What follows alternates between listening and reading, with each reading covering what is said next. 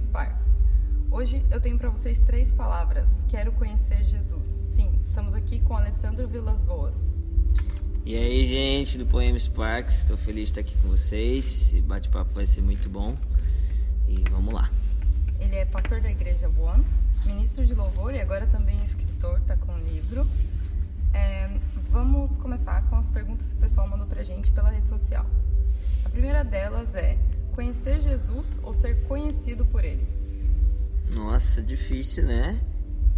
Eu acho que uma tá dentro da outra, mas eu diria que ah, ser conhecido por ele, eu prefiro. Não, eu não consigo dizer qual é mais importante, mas eu preferia.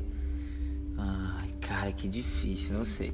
Eu acho que conhecer a Cristo me leva a ser conhecido por ele, né? Mas se tiver que escolher uma das duas, eu diria que ser conhecido por ele, porque tudo começa nele. E fui amado porque ele me amou, então essa é a resposta mais bíblica. Por que você acha que muita gente tem dificuldade em permanecer nele, em permanecer querendo conhecer ele? Ah, eu, eu acredito que se deve a duas coisas. Ah, e é, talvez eu vou ser um pouco duro, mas a primeira é porque muitos não nasceram de novo, né? Então tem muita gente que tenta permanecer na fé, tenta permanecer no cristianismo pelo esforço próprio e não porque recebeu uma nova natureza, né? Então, o que me diz que, permane que vou permanecer é aquele que habita em mim e me ensina os caminhos, né? Então, a Bíblia diz que eu vos enviarei aquele é, que vem após mim e ele vos ensinará, ele vos guiará. Então, a primeira coisa que eu digo que as pessoas não permanecem, não permanecem muitas vezes é porque nem nasceram de novo. A segunda coisa é porque elas não entendem o que foi feito por Cristo na cruz, né?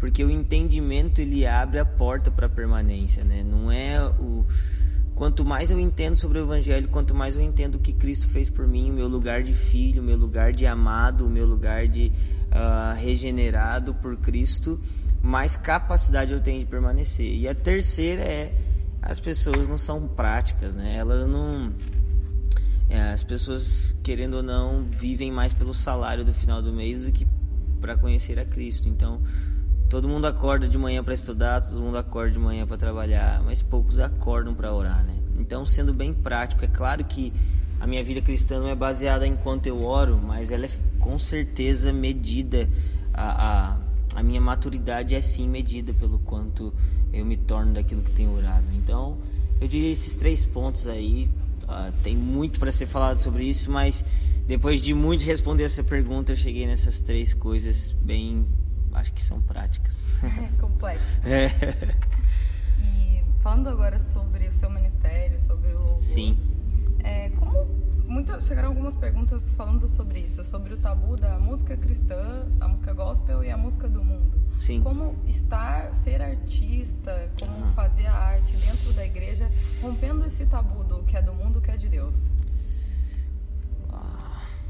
Cara, olha, eu eu, eu busco fazer isso talvez com, com inspirações musicais de fora e eu nunca nego que eu escuto músicas seculares, né? Porque respondendo isso bem rápido, o jornal, o jornal que eu leio é secular, a TV que eu vejo é secular, a roupa que eu estou vestindo é secular, o iPhone que eu uso é secular. Steve Jobs não era crente e ele não orou antes com óleo ungido para o meu celular ficar ungido. Então se a minha, se a minha vida cristã ela é afetada pela música que eu vivo, então minha vida cristã não, não é cristã. ela é minha. Agora, agora a gente entra num ponto onde a gente tem que ter sabedoria e maturidade para saber o que a gente ouve. Então, eu não, vou vestir uma roupa onde eu apareço quase nu na rua. Por quê? Porque a roupa é do diabo, porque a roupa é secular. Não, porque aquilo não convém. Então é bem simples. Agora, como fazer é, esse tabu cair? Eu eu sou um cara mais de, de, da igreja, né, de fato, líder de adoração, tipo meio alguns dizem adoração profética, outros sei lá o que, que querem falar. É, então, para mim, a única maneira que eu tenho de influenciar as pessoas é naquilo que eu prego e naquilo que eu trago de influência, muitas vezes musical.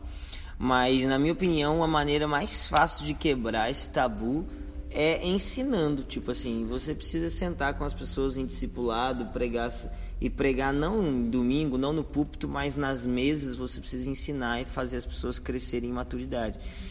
Para mim, esse, esse tipo de perguntas chegando ainda é um grande sinal de imaturidade ainda. Então, acho que o melhor jeito de quebrar isso é levando as pessoas a uma maturidade cristã, entendimento. Quanto mais as pessoas entendem, mais libertas elas são, né, dessas coisas. Mas eu também oro para que se levantem artistas, artista mesmo, não é ah, de adoração, não, é artista mesmo, que faz show, que vai no Lula Palusa. É, eu oro para que esses caras se levantem em todas as, todas as áreas da arte, né, esfera, é, é, moda, modelo em si, criando roupa, sei lá, tudo, porque uh, um advogado quando quando ele se converte ele não para de ser advogado, ele continua advogado. E o artista quando se converte ele continua artista. Então a gente precisa remir a arte, né? A gente precisa remir isso. O que o que dita um que um país vive não são as leis que o país tem, mas são as canções que eles cantam, são a arte que ele consome. Então você pega o Brasil é um país sexual por quê? Porque as nossas artes levam à sexualidade.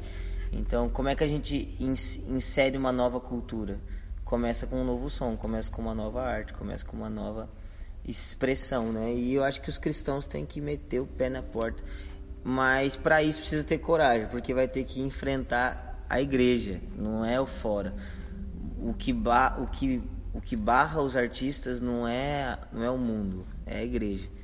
Você acha que ainda falta um passo de maturidade na igreja? Sim, eu acho que falando sobre arte é, especificamente, acho que falta muito. Tipo, de saber apoiar esses artistas, discipular esses artistas e não prender eles na esfera toca no domingo, entendeu? Tipo, amém se tocar e amém se não tocar. Minha vida não se resume a isso, entende?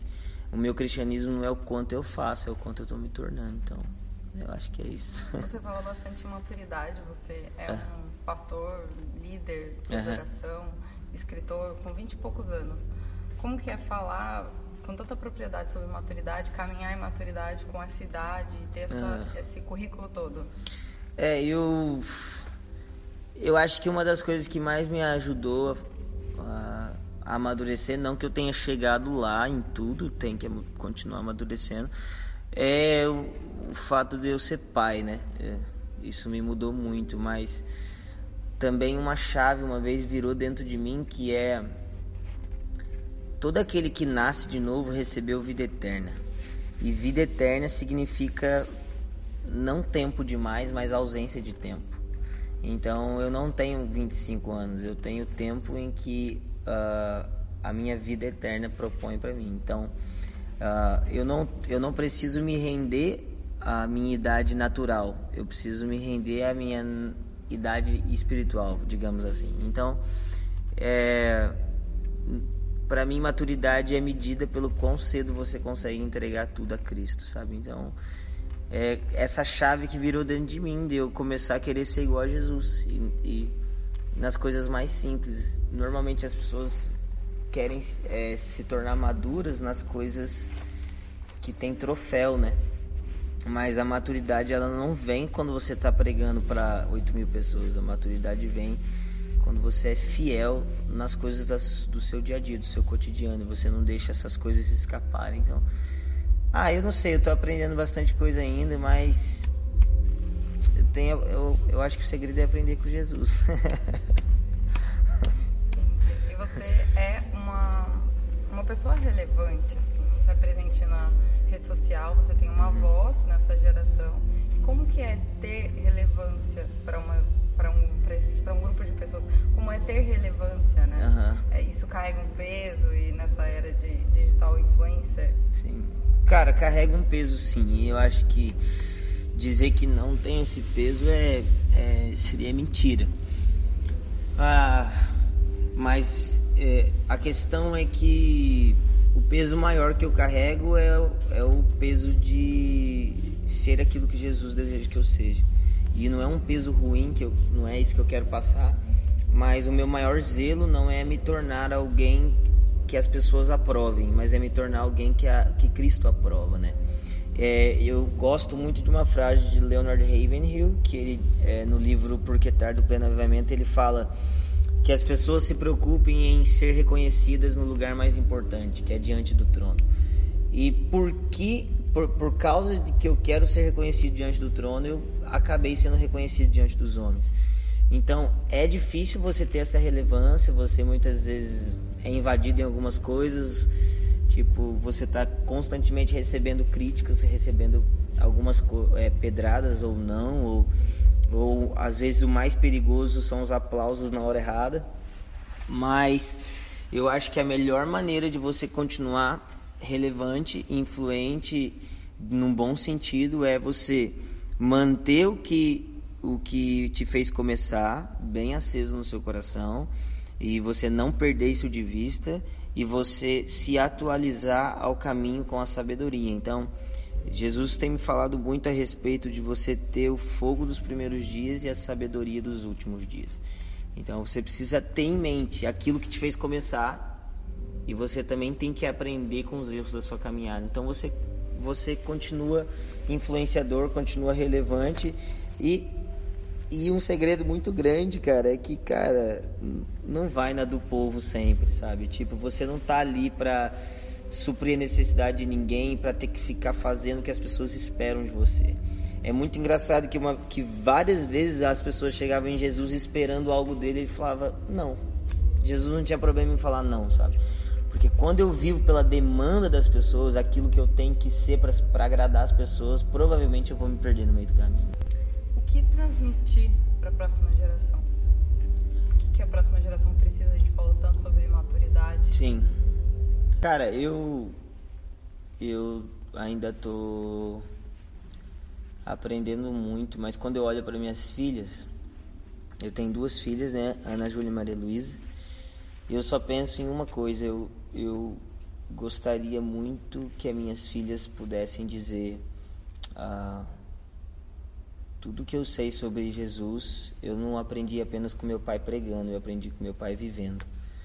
E se eu pudesse deixar uma, uma chama para a próxima geração de não um evangelho de fogo, evangelho da rua, evangelho de sei lá do que, mas o evangelho vivido, sabe? Ah, eu tenho sido muito batizado com uma palavra que são pessoas de verdade. Então eu tenho trabalhado por uma igreja que é uma família de pessoas de verdade, não são pessoas fingidas. Então, eu acho que o próximo, eu acredito que o próximo passo da igreja seja uh, a gente já tem aprendido sobre família, mas ainda é uma porcentagem bem pequena. Então, eu acho que a próxima geração vai levar a família para um nível ainda maior. É, de cuidado, discipulado, pessoas de verdade. Não, não é o ministério que eu faço, mas é a família que eu vivo, sabe? É a família que eu pertenço. Acho que é. Muito obrigada, Lê, pelo Valeu. seu tempo. E fiquem aí com essa mensagem, gente. Até o próximo Poema Sparks. Até mais.